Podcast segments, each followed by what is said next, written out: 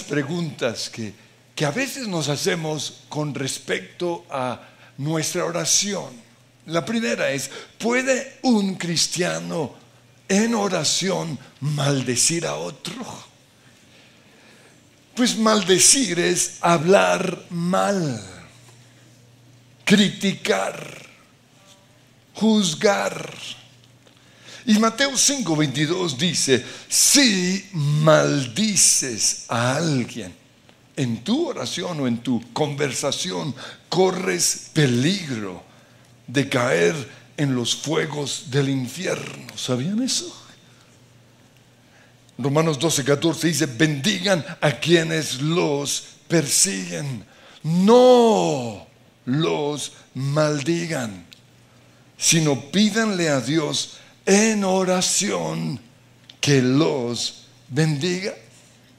Mateo 7.1 dice, no juzguen a los demás y no serán juzgados, pues serán tratados de la misma forma en que traten a los demás. Entonces, según esto, está bien decirle a otro lo que Shakira le está diciendo a su exmarido. ¿Ah?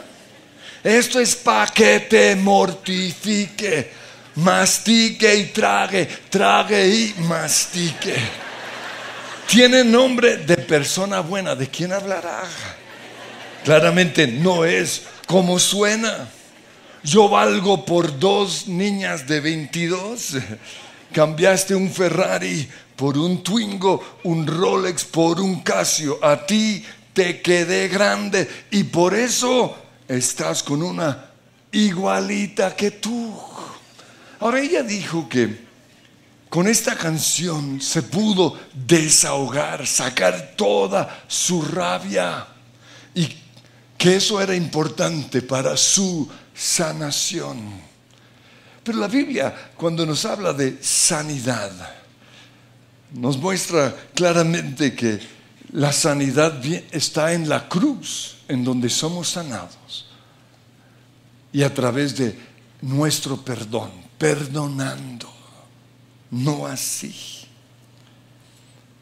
Ahora, es cierto que hay salmos en donde David está expresando su rabia y su dolor, como por ejemplo el Salmo 55, versículos 1 al 3, dice, escucha mi oración, oh Dios, por favor, escúchame y respóndeme, porque las dificultades me abruman. Mis enemigos me gritan, me lanzan perversas amenazas a viva voz me cargan de problemas y con rabia me persiguen. Confúndelos, Señor, y frustra sus planes. Si un enemigo me insultara, yo lo podría soportar, pero lo has hecho tú y empieza a hablarle a su amigo, un hombre como yo mi compañero, mi mejor amigo, a quien me unía una bella amistad, con quien convivía en la casa de Dios. Alguien del grupo de conexión.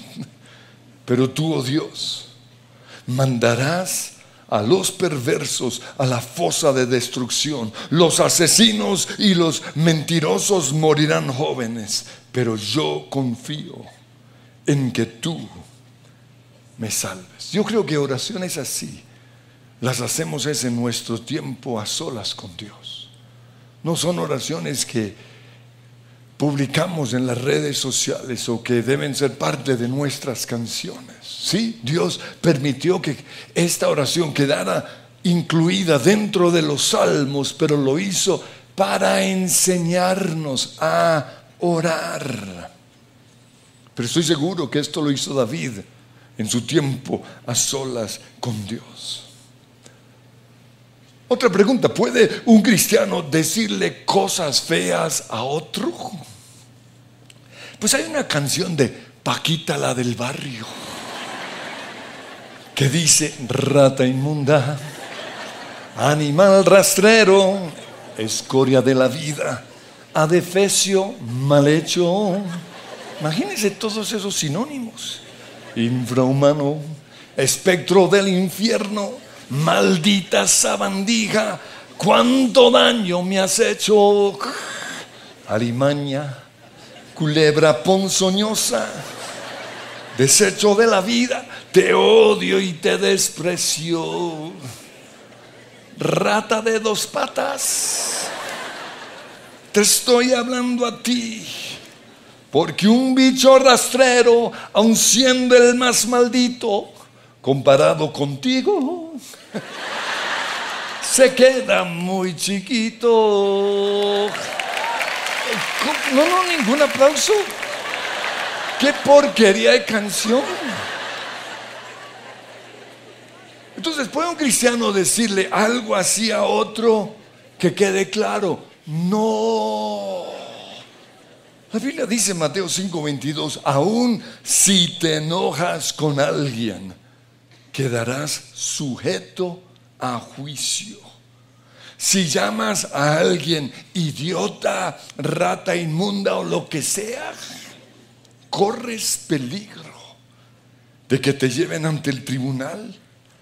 Y en Efesios 4:29 dice, no empleen un lenguaje grosero ni ofensivo.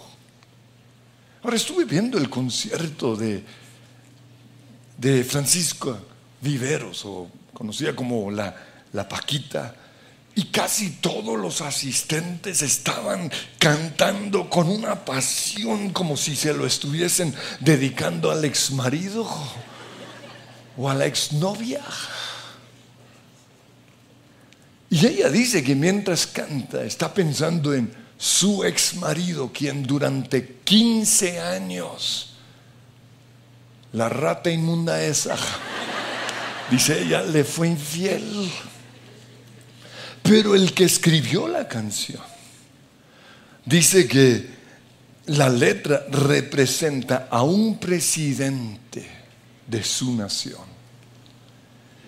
Y aunque a veces quisiéramos dedicarle esas palabras a ciertos gobernantes,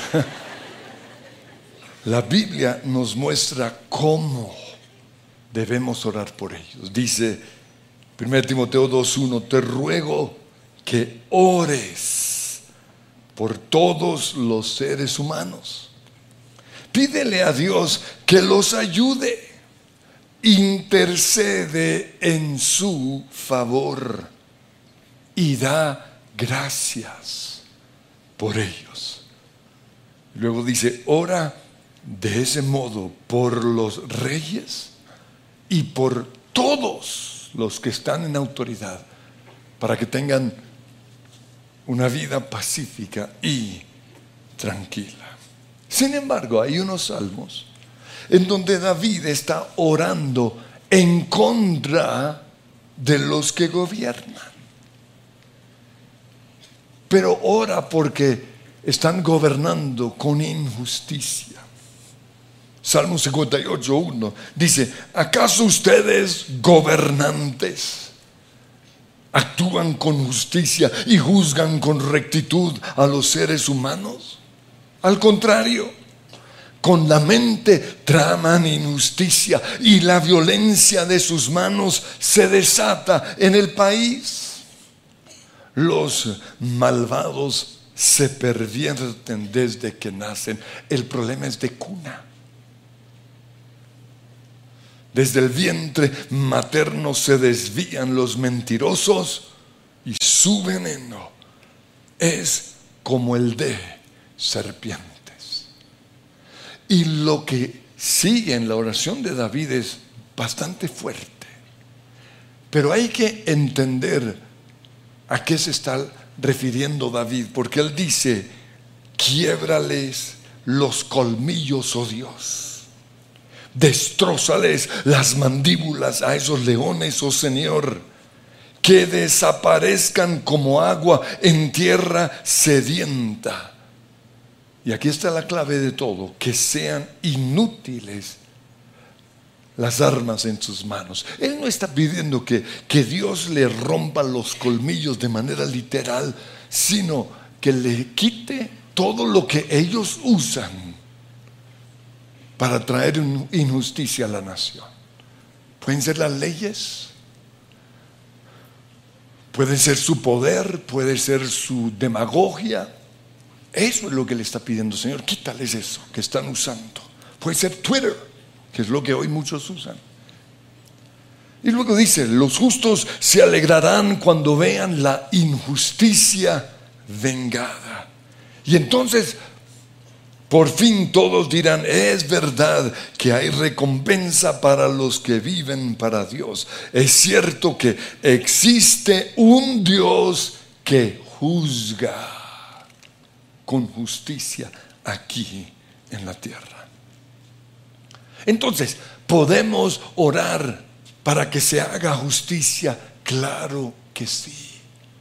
La Biblia dice en Miqueas 6:8, ya se te ha dicho lo que de ti espera el Señor, practicar la justicia. Eso es lo que Dios espera para todos. Y Mateo 6:33 dice, busquen primero el reino de Dios y su justicia. Entonces, orar por justicia es orar para que los culpables, es decir, los ladrones, los delincuentes, los secuestradores, los homicidas, los violadores, los corruptos, sean condenados. Pero también orar para que los que son inocentes sean liberados y sus nombres sean redimidos. Mire lo que dice Proverbios 17:15, absolver al culpable y condenar al inocente son dos cosas que el Señor aborrece. Podemos orar para que se haga justicia. Pero también que se haga justicia tiene que ver que los infieles paguen las consecuencias por su infidelidad.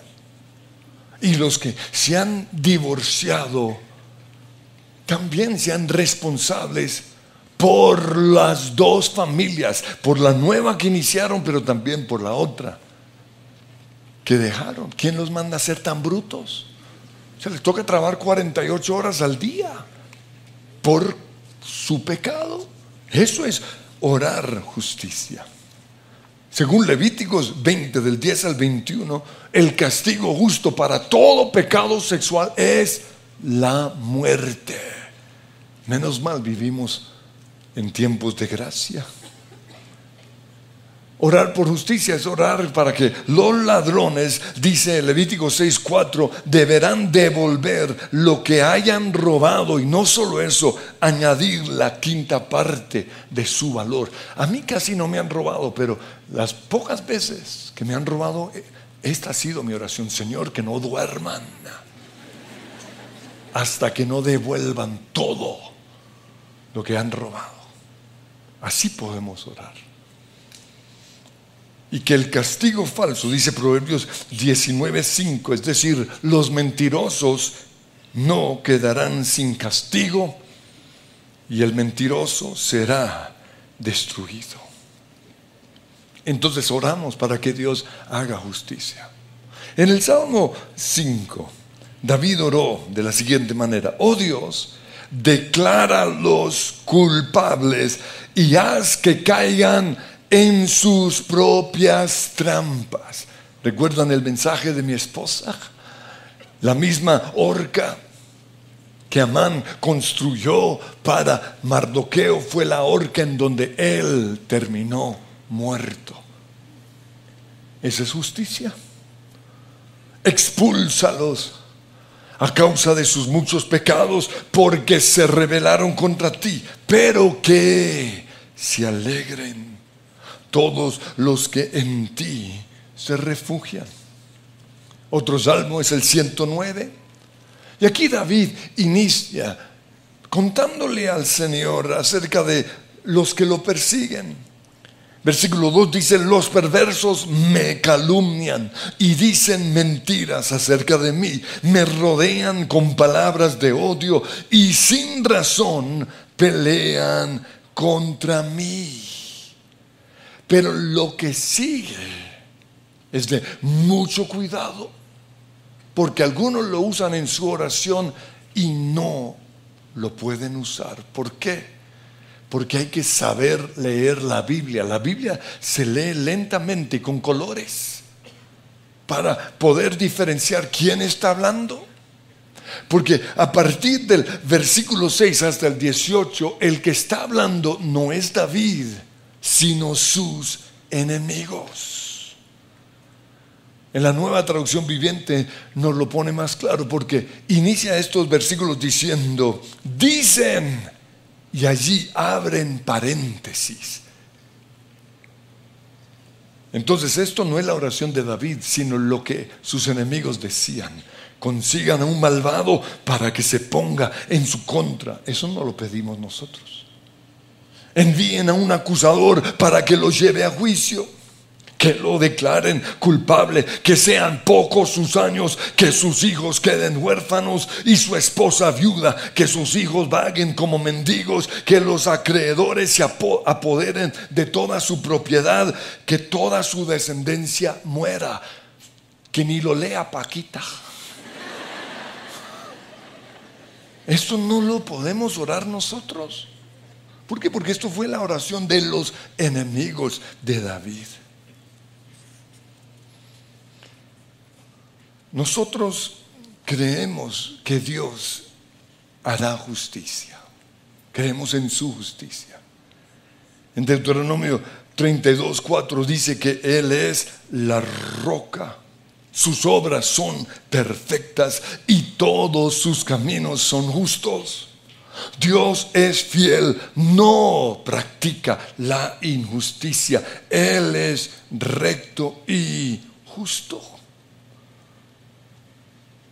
Dios es justo. Yo recuerdo que cuando jugaba básquetbol y nos hacían trampa, yo pensaba, la justicia de Dios brilla. Y así era. Siempre ganábamos. ¿Por qué? Porque hay un Dios justo. Y yo creo en la ley espiritual de la siembra y la cosecha.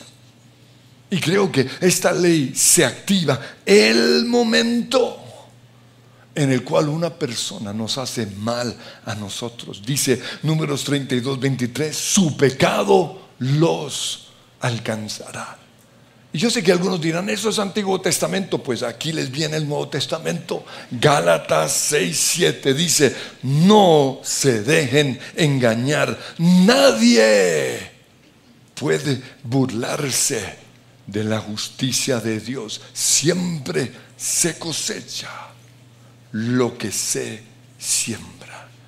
Y yo creo que hay un Dios que hará justicia. Eso significa que si alguien nos juzga, ellos serán juzgados. Si alguien nos maldice, eso se les va a devolver. Si nos roban, ellos serán robados. Si nos tienden una trampa, ellos caerán en esa trampa. Si no nos perdonan, no serán perdonados. Estas son las leyes espirituales. Y yo he visto la ley espiritual de la siembra y la cosecha en personas que han hablado en contra de mí. Como a los 15, 20 días se les devolvió es impresionante. De repente, uno en particular, hace muchos años que habló en contra mía, todo su pecado oculto salió a la luz y fueron pecados terribles. Se le acabó su eh, ministerio. ¿Por qué? Porque la ley de la siembra y la cosecha. En el Salmo 109, volvemos allí, vemos que David está pidiendo que se haga justicia. Él dice que esas maldiciones, las que leímos, sean el castigo del Señor para los acusadores que hablan mal de mí. Él no los está maldiciendo, pero él está pidiendo que todo lo que ellos decían se les devuelva.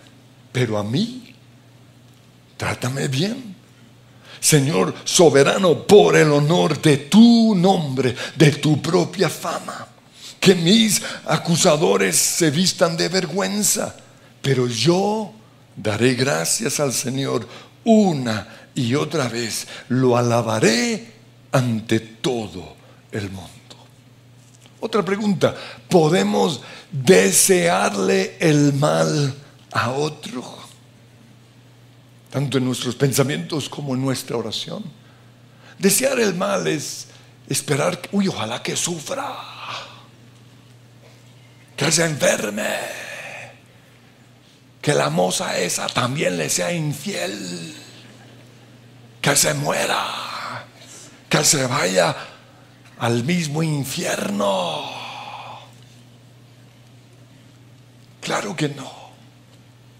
A Dios no le agradan esas oraciones. La ley del talión, que dice ojo por ojo y diente por diente, es un principio de justicia del Antiguo Testamento en el que el daño hecho debía recibir como respuesta un daño idéntico. Está en Levíticos 24, del 17 al 20. Dice, el que le quite la vida a otro ser humano será condenado a muerte. El que le quite la vida a algún animal ajeno tendrá que devolverlo con otro animal. Al que lesione a su prójimo se le infligirá el mismo daño que haya causado, fractura por fractura, ojo por ojo, diente por diente, sufrirá en carne propia el mismo daño que haya causado. Pero, antes de que salgan aquí a tumbar dientes, Jesús dijo en Mateo 5:38, ustedes han oído que se dijo, ojo por ojo y diente por diente. Pero yo les digo, bajo la gracia, no resistan al que les haga mal. Si alguien te da una bofetada en la mejilla derecha, vuélvele también la otra. Amen a sus enemigos y oren por quienes los persiguen para que sean hijos de su Padre que está en el cielo, para que sean como es Dios es que a partir de la cruz estamos bajo el pacto de la gracia. Y ahora encontramos otra ley, es la regla de oro. Jesús dijo en Mateo 7:12, haz a los demás todo lo que quieras que te hagan a ti. Entonces lo que yo debo desear para esas personas es lo que quisiera que me hicieran a mí. No puedo desear lo malo. Romanos 12, 14 dice, no maldigan. 17 dice, nunca devuelvan a nadie mal por mal. Nunca tomen venganza. Y luego dice, den que se encargue la justa ira de Dios. Pues dice él en su palabra, yo tomaré venganza, yo les pagaré lo que merecen. Entonces más bien aprendamos de Jesús, que dice 1 Pedro 2.23, no respondía cuando lo insultaba, ni amenazaba con vengarse cuando sufría, sino que dejaba su causa en oración en manos de Dios quien siempre juzga con justicia, se hará justicia. Pero que Dios se encargue, no nosotros. Entonces, podríamos usar, para no equivocarnos, el Salmo 35 como un modelo de oración, cuando estamos siendo perseguidos. Aquí David ora, oh Señor, ponte en contra de los que se me oponen, pelea contra los que luchan contra mí, levanta tu lanza y jabalina, quiero oírte decir, yo te daré la victoria. Avergüenza y causa deshonra a los que tratan de matarme. Hazlos retroceder y humilla a los que quieren hacerme daño. Sopla y espárcelos como paja en el viento. Haz que su camino sea oscuro y resbaladizo y que el ángel del Señor los persiga. Yo no les hice ningún mal, pero ellos me tendieron una trampa. No les hice ningún mal, pero cavaron una fosa para atraparme. Por eso, y aquí está la ley de la siembra y la cosecha, que la ruina les llegue de repente, que queden atrapados en la trampa que me tendieron, que se destruyan en la fosa que cavaron para mí. Y entonces me alegraré. Pero qué, ojo en el Señor, no ante la desgracia de ellos. Cuidado con eso. Y más adelante van a ver por qué. Me alegraré en el Señor. Estaré feliz porque Él me rescata. Con todo o cada hueso de mi cuerpo lo alabaré.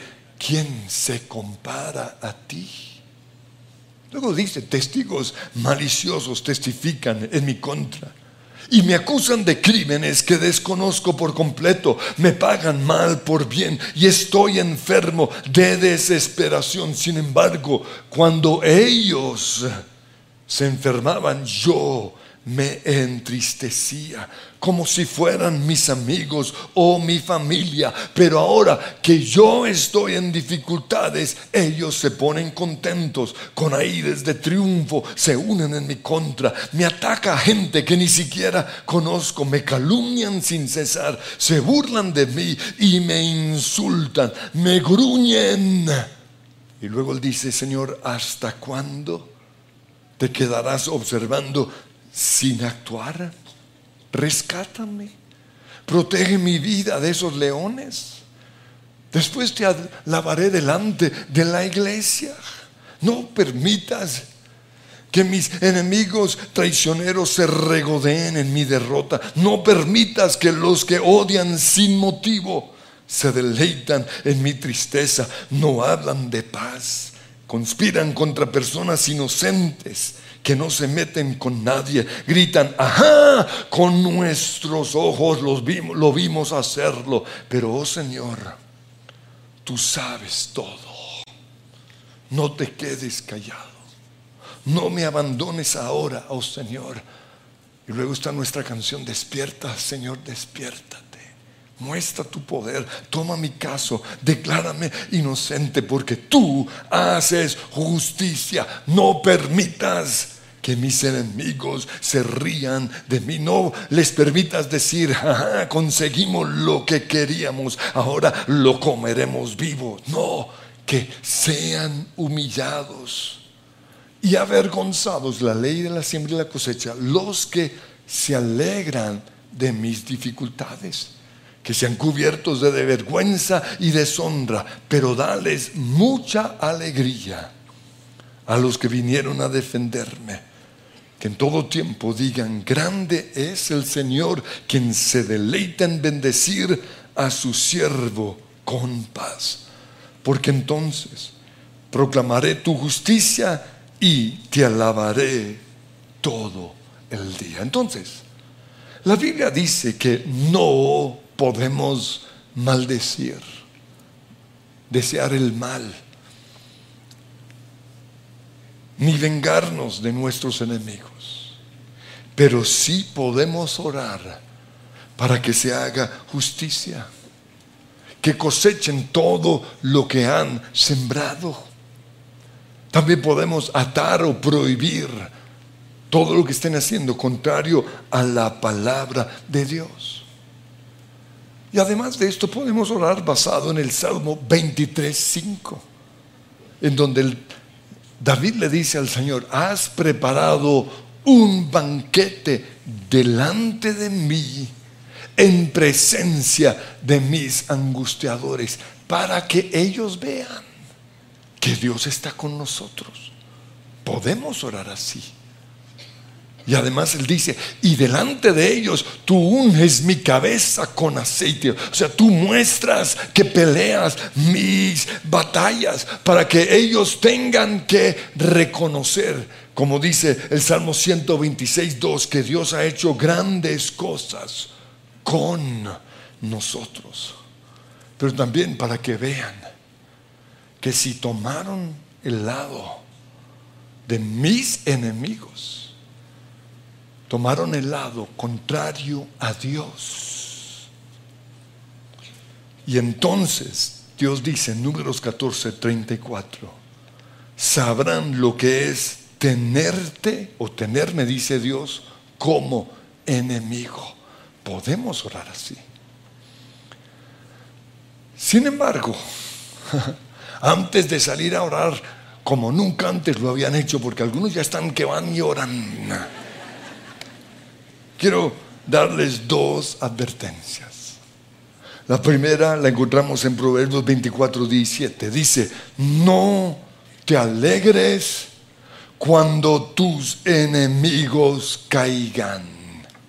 No te pongas contento cuando tropiecen, pues el Señor se molestará contigo y quitará su enojo de ellos. Es probable que algunos no estén siendo disciplinados o castigados de parte de Dios porque su merced se la pasa toqueándolos todo el tiempo, con ganas de verlos sufrir. Uy, ojalá que sufra. Eso puede ser lo que está impidiendo que Dios haga justicia. Y la otra advertencia de parte del Señor es que tengamos compasión. Jesús dijo en Mateo 18, 33, y se lo dijo al hombre que él había perdonado, pero que él no fue capaz de perdonar a otro. Jesús le dijo, no deberías tener compasión de tu compañero, así como yo tuve compasión de ti. Quiero que nos pongamos en pie.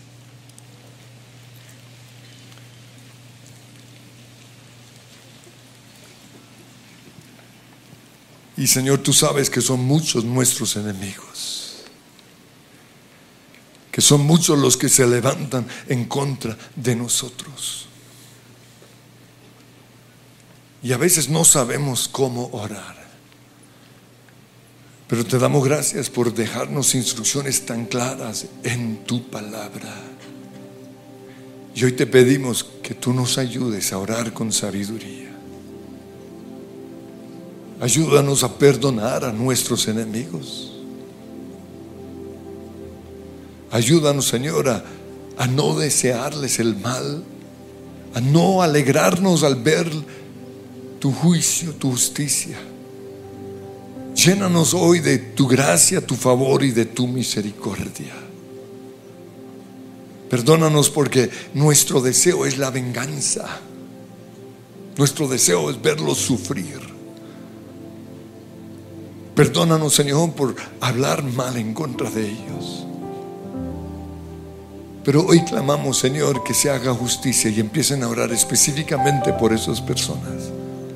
Tú conoces, Señor, lo que estoy viviendo. Te pido, Dios, que tu justicia esté brillando en esta situación. Que ellos puedan ver el Dios en el cual yo he creído Señor, hoy te pido la, la ley de la siembra y la cosecha.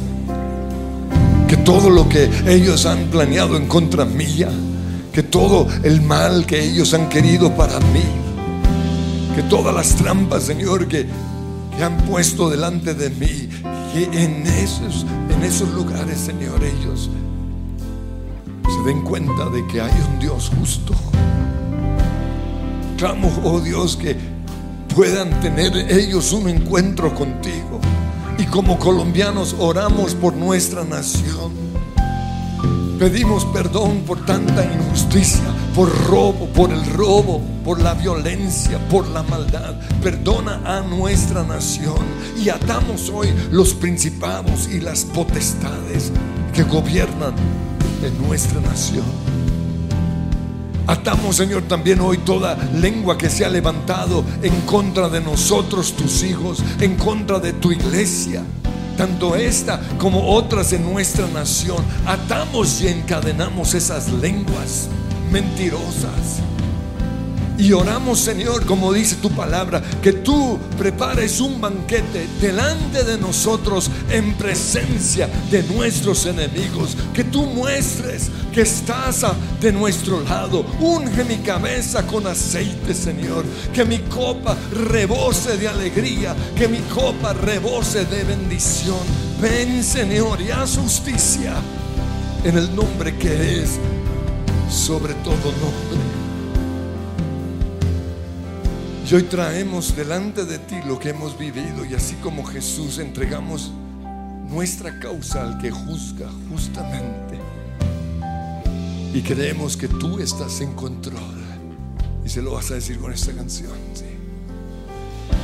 Soberano Dios de mi vida, tienes el control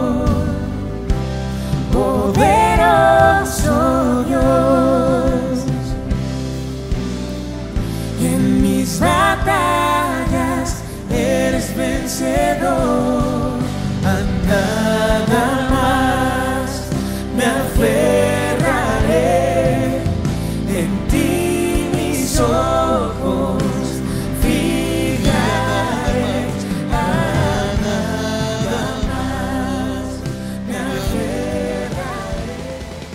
Si les gustó este video, pueden suscribirse al canal de El lugar de su presencia en YouTube. De esa manera gozará de todos nuestros beneficios.